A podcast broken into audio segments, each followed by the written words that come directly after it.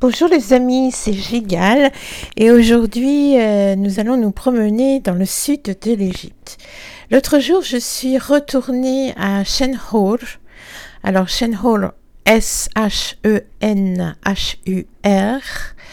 qui est l'ancien, le, nom ancien de Shenhur c'est Pash, c'est Pashenhor. Et euh, c'est un, endroit totalement perdu, loin de tout, euh, où les touristes ne vont jamais. C'est un lieu où je suis déjà allée il y a quelques années, mais euh, comme je vous l'ai déjà expliqué plein de fois dans mes articles et mes podcasts, il faut retourner beaucoup de fois dans un lieu pour bien le comprendre. Et euh, alors, qu'est-ce qu'il y a à Shenhol de si intéressant? Eh bien, déjà, dans les anciens textes, il est fait mention d'un lac d'Horus. Euh, il y a un temple d'Isis. Et euh, bon, il y a une mosquée mamelouk, voilà. Mais le temple d'Isis est un temple assez récent puisqu'il date de l'époque romaine. Euh, par contre, pour moi, quand il y a un temple dans quelque part même de l'époque romaine, c'est-à-dire assez récente, gréco-romaine, euh, ben, il y a toujours un ancien temple en dessous, où il y avait toujours un ancien temple avant, dans ce lieu-là. C'est pas par hasard que les Romains ou les Grecs ont reconstruit des temples ou construit des temples. Et c'est toujours très intéressant aussi de voir qu'est-ce qu'il y a en dessous de ce temple, si on peut. Et euh, comme vous allez voir, c'est toujours très surprenant quand on creuse un peu la question. Alors, euh, pourquoi est-ce que je voulais retourner là-bas? Bon, d'abord pour revoir, mais aussi parce qu'en ce moment, je suis en train de, de faire euh, les d'écrire pour vous les enseignements de Sekhmet, Sekhmet, la déesse Lyon que j'ai retrouvé, que j'ai travaillé, que j'essaye de vous retranscrire d'une façon euh, moderne, simple et en même temps passionnante et pratique, ce qui n'est pas simple. Je vais le faire en vidéo d'ailleurs. Quand je vais vous offrir ces enseignements, euh, si vous voulez les prendre ou pas. Et donc, euh, ben, il n'y a rien que je n'écrive ou que je ne dise sans avoir été dans les endroits euh, qui peuvent m'indiquer beaucoup de choses. Et je pense que ce lieu a un lien avec Sermet. Alors on va voir ça parce que pour l'instant, euh, quand vous regardez un guide ou sur internet, vous verrez, on vous parle que du temple d'Isis. Et effectivement, quand j'y suis allée euh, il y a quelques années, on ne voit que le temple d'Isis. Alors, moi, j'avais été attirée par cet endroit euh, qui donc euh, se trouve euh, vraiment, vraiment à l'écart de tout parce que Shenhol est situé entre Luxor et Kift. Ah, il faut quitter la, route principale comme si vous alliez à Dendera. Ensuite, il faut suivre un canal sur 6 km avant la ville de Kos. Et puis ensuite, il faut croiser un pont. Il faut tout ça dans des endroits où il n'y a aucune pancarte, où il n'y a rien. Et euh, ensuite, eh bien, euh, c'est le vent qui vous indiquera l'endroit, parce qu'il y a beaucoup de, villages qui se ressemblent, euh, des villages un peu perdus dans la poussière, mais ils sont toujours très intéressants ces villages. Alors, il y a une mosquée mamelouk qui est assez importante, donc ça, on la voit un petit peu de loin ce qui facilite euh, l'arrivée euh, à Shenhur. Et puis, euh, bon, attention, il y a plusieurs routes hein, pour aller à Shenhur. Mais bon, je vous ai parlé de la plus simple, à 5 km de Kous. on est environ à, donc à 20 km au nord de Luxor. Enfin, un petit peu plus, mais approximativement. Et euh, donc là, je suis retournée pour voir le, temple d'Isis. Et euh, ce temple, vous pouvez pas y accéder comme ça. D'abord, il faut un permis spécial parce que ce n'est pas ouvert aux touristes. Mais euh, vous savez, on a toujours peur des déprédations, des vols de pierres, de fresques, etc. Ce qui est tout à fait normal. Donc, il a fallu, euh, bon j'avais un permis, mais il fallait que je cherche le gardien des clés parce qu'ils ont mis un mur autour du temple pour qu'on puisse pas y accéder comme ça. Et en attendant qu'on aille me chercher les, clés euh, pour m'ouvrir euh, le mur qui donne accès au temple d'Isis, j'ai, je suis retournée, il y a, ce qu'on appelle la tombe d'un saint, alors c'est la tombe d'un saint musulman. Il y en a un petit peu partout sur, au bord des routes en Égypte. Euh, ce sont des saints, euh, c'est-à-dire euh, des saints musulmans, c'est-à-dire comme chez nous, des saints qui ont passé leur vie à aider les autres, à prier, etc. Et ce sont toujours des petites constructions rondes ou carrées avec un, un petit minaret ou un petit toit rond ou carré avec des dentelures, ça dépend. Et euh, moi, j'ai toujours eu envie d'entrer dans ces de visiter ces saints. Alors euh, certains de vous vont croire que euh, ben on peut pas y aller si on n'est pas musulman, ben pas du tout. Il suffit de demander, euh, de, demander très gentiment. Donc moi j'ai demandé euh, au cher du coin est-ce que je peux visiter la tombe de ce saint? Ce sont toujours des gens qui sont réputés avoir fait des miracles euh, dans leur village ou dans leur zone où ils étaient. Et je trouve que c'est toujours quelque chose de très enrichissant que d'aller les visiter. Donc je suis allée voir le cher du coin et comme euh, je, lui ai demandé est-ce que je peux entrer, il m'a regardé, il m'a dit oui. Euh, bon, donc je suis allée, on m'a ouvert la porte. Et là vous avez un tombeau un petit peu comme un sarcophage de pierre au milieu d'une petite pièce très propre avec des, c'est toujours pareil, hein, avec des, des nattes en paille par terre et souvent les murs sont peints en vert qui est, qui est la couleur euh, des, des musulmans. Et puis là, euh, bon, moi j'étais très décemment habillée, hein, c'est pour ça qu'il m'a permis. C'est-à-dire, c'est comme un peu chez nous euh, dans l'ancien temps, c'est-à-dire il faut avoir les bras couverts, évidemment, il faut pas y aller en short, etc., etc. Donc je, je suis allée et euh, on se couvre la tête. Bon, moi je trouve que c'est, il n'y a rien d'anormal à tout ça. Et j'ai tourné comme aurait fait un ancien égyptien et comme font d'ailleurs les soufis et autres euh, euh, religieux euh, qui s'y connaissent un petit peu dans, tout ça. J'ai tourné comme le soleil, dans le sens des aiguilles d'une soleil, autour du, tombeau, et puis là, vous faites une prière. Vous vous demandez ce que vous voulez et, c'est réputé vous, vous, apporter, si vous le méritez, ce que vous avez demandé.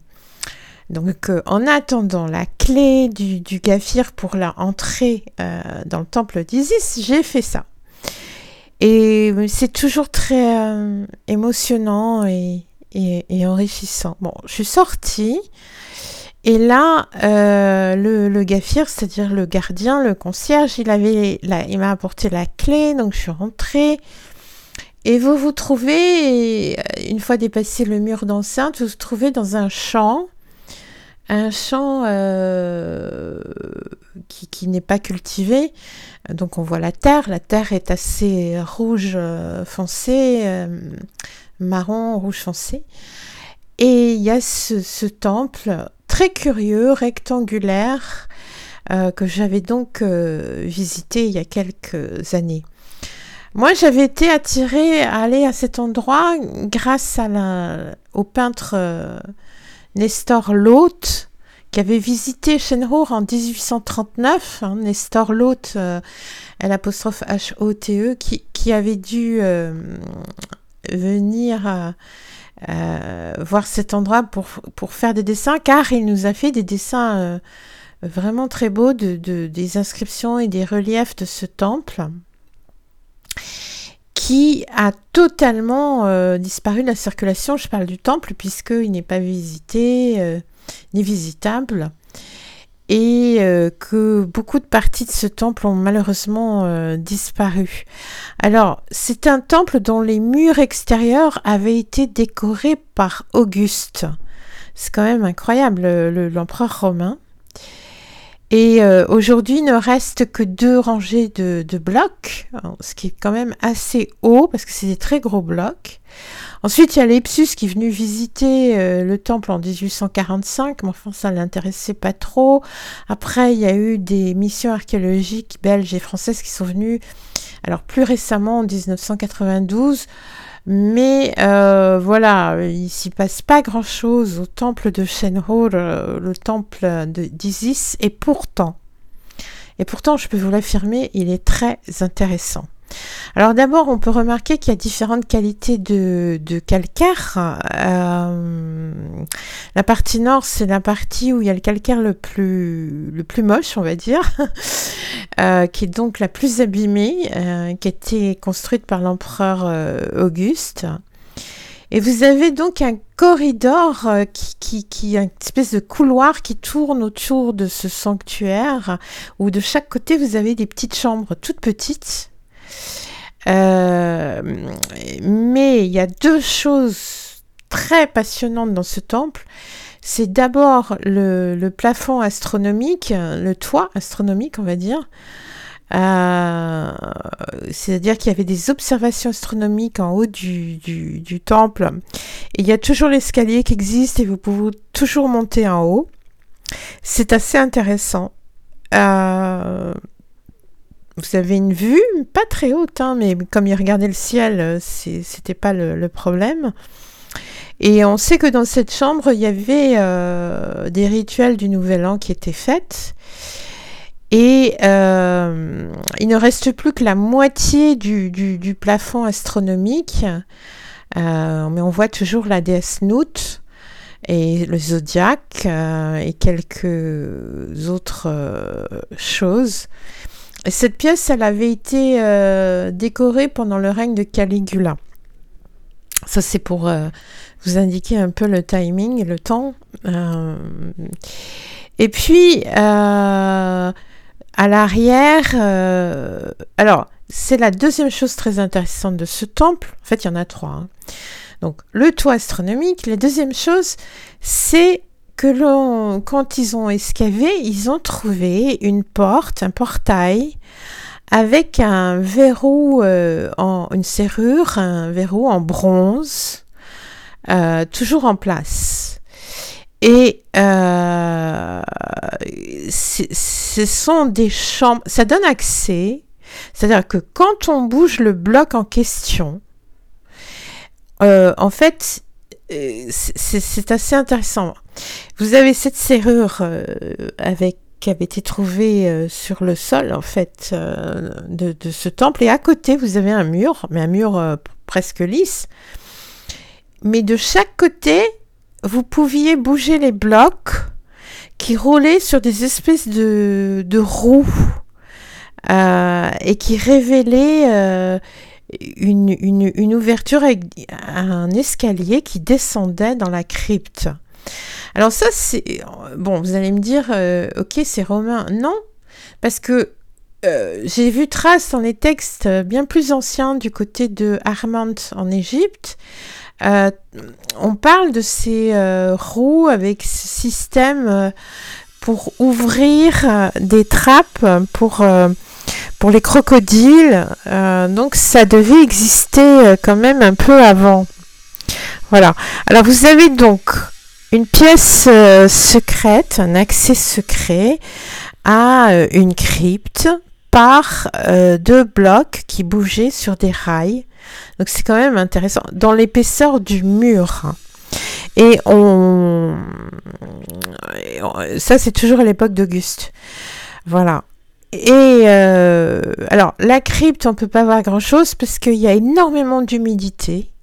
Moi, j'ai toujours pensé qu'il y avait euh, un lac qui bordait ce temple, carrément le bordait un peu comme un château fort avec les douves. Euh, alors, on, me riait un peu au nez quand je disais ça parce que, enfin, je parle euh, chez les archéologues, etc., non égyptiens, hein, je précise.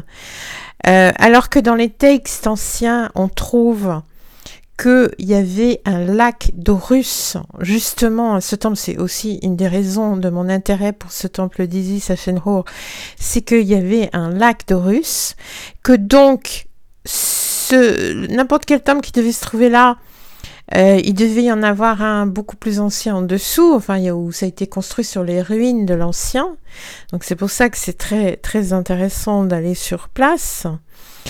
Et euh, on me répétait encore qu'il n'y avait pas de, lac d'Orus. Bah si, il y a un lac d'Orus, parfaitement. Euh, c'est quand même incroyable parce que quand vous regardez dans le champ, alors oui, le, champ il est couvert de mauvaises herbes, mais enfin il faut oser marcher dedans. Vous avez trois bassins en calcaire et euh, vous avez un, la trace d'un bord rectangulaire d'un lac avec des, des marches quoi euh, de chaque côté pour descendre et comme ce champ est complètement la terre est complètement imbibée d'humidité alors qu'à côté c'est sec on se rend bien compte qu'il euh, devait y avoir de l'eau là un lac là et donc c'était ça le lac d'Horus. Et comme Horus c'est bien plus ancien que que Auguste, etc. Et que euh, le, le, le, le, lac d'Horus, c'est pas rien. Je veux dire, c'est quelque chose de très intéressant. Je suis très intéressée par les lacs en Égypte parce qu'ils indiquent beaucoup de choses. Je vous invite d'ailleurs à voir euh, ma vidéo sur euh, YouTube qui parle du, lac d'Osiris euh, parce que ça, indique euh, beaucoup, beaucoup de choses. Euh, c'est vraiment très passionnant. Donc, voilà, c'est un lieu extraordinaire. Alors, pourquoi j'ai voulu retourner là? Comme je vous ai expliqué, il, y a un lien avec Sekhmet. Alors, c'est quoi le lien avec Sekhmet? C'est qu'il y a la représentation sur les murs de ce temple d'un dieu enfin ce qu'on appelle un dieu, hein, il faudrait plutôt dire énergie, mais bon, voilà, euh, d'un dieu qui s'appelle Toutou. Oui, j'ai bien dit Toutou. Et Toutou, euh, les Grecs l'appelaient Titoès. Euh, mais Toutou est très intéressant. Alors, comme on l'appelle Titoès, on pense qu'il est récent, gréco-romain. Surtout que les gréco-romains, il est redevenu à la mode à leur époque. Euh, c'est un être en forme de sphinx avec deux ailes et une tête euh, humaine. Euh, et puis il a des espèces, il a un serpent qui sort de lui, un scorpion, d'autres choses. Et il est très intéressant, Toutou, parce que en fait, il représente carrément celui qui domine les démons que Sermet combat ou que Sermet lance contre ses ennemis, contre les ennemis de l'Égypte, contre les ennemis de Pharaon. Euh, donc il est le seul capable, enfin le seul, un des seuls capables à être euh, le vainqueur de Apophis, c'est-à-dire le, gros serpent Apophis, le, vraiment euh, le démon principal et tous les démons. Alors pourquoi Toutou se retrouve là? euh, On ne trouve pas Toutou partout, hein. c'est très rare de le voir en Égypte. Euh, donc c'est intéressant qu'il se trouve jusqu'à côté du lac d'Horus. Et moi, contrairement à ce qu'on dit, je pense que Toutou est une, euh, une divinité très ancienne. Euh, pourquoi? Mais parce qu'il est lié à la déesse Net, et Net, on dit que c'est son fils d'ailleurs, euh, et Net est une des plus anciennes divinités d'Égypte. Donc je pense que là, sur ce temple d'Isis refait par les Gréco-Romains, je pense que bon, il était redevenu à la mode, mais pour moi, euh, il existait il y a très très longtemps. Et donc c'était pour mieux comprendre, pour pouvoir vous donner cet enseignement de Sekhmet bientôt. Donc voilà. Euh, Toutou aussi euh, avait une capacité extra, c'est-à-dire on le dessinait pour que on chasse les mauvais rêves, enfin tout ce qui était mauvais en fait dans la vie de tous les jours. Donc voilà, Toutou, euh, c'était un chien de garde en forme de sphinx, quoi. Et euh, c'est vraiment absolument passionnant. Mais ce qui est incroyable, c'est cette histoire que euh, les gens qui sont très loin de l'endroit, qui sont des experts, des archéologues, mais qui n'ont jamais mis les pieds là-bas, ou qui ont vaguement mis les pieds, ne se rendent pas compte que bah, si, comme les anciens textes égyptiens le disent, il y avait bien un lac, le lac d'Horus, et que très possiblement, sous ce même temple, malheureusement, qui est mangé par l'humidité, euh, dans un lieu, comme je vous l'ai dit tout à l'heure, qui est pourtant très sec, eh bien, se trouvent euh, peut-être encore d'autres choses plus anciennes. Alors j'espère qu'ils vont restaurer ce, ce temple. Je sais qu'ils ont commencé. Et j'espère que euh, vous pourrez un jour voir ce temple parce que il est dans un endroit en plein milieu d'un village, mais un endroit incroyable. Et il y a cette comment dire, cette, je sais pas comment vous dire, le, ce lac d'Orus qu'on voit pas, mais euh, qu'on devine, euh, dégage quelque chose d'une force euh, incroyable et, et, ça fait vraiment du bien. Vous savez, c'est très important de savoir sur quoi ont été construits les endroits. Hein. c'est comme, euh, alors pour vous parler de totalement autre chose, mais vous donner un exemple, vous savez que le, le Vatican est construit sur en fait une nécropole. C'est intéressant. C'est-à-dire que le Vatican à Rome est construit sur un immense cimetière étrusque. Euh, les, Étrusques, avaient mis leurs morts sur la pente d'une colline, là où est Rome aujourd'hui, mais spécialement là où est le Vatican. Et euh, d'ailleurs, le Vatican s'appelle euh, d'après le nom de, de, la déesse de la nécropole étrusque qui s'appelait Vatica et qui veillait sur les morts. Euh, donc c'est quand même euh, incroyable que le Vatican soit en fait construit sur un cimetière, sur un charnier. Voilà, c'était juste en passant mais euh, c'est intéressant. Donc il faut toujours essayer de comprendre qu'est-ce qu'il y avait avant, qu'est-ce qu'il y avait en dessous. Et euh, d'ailleurs, je, sais qu'au au Vatican, on faisait des oracles à l'époque, hein, à l'époque étrusque, et euh, on appelait ça les vaticinia.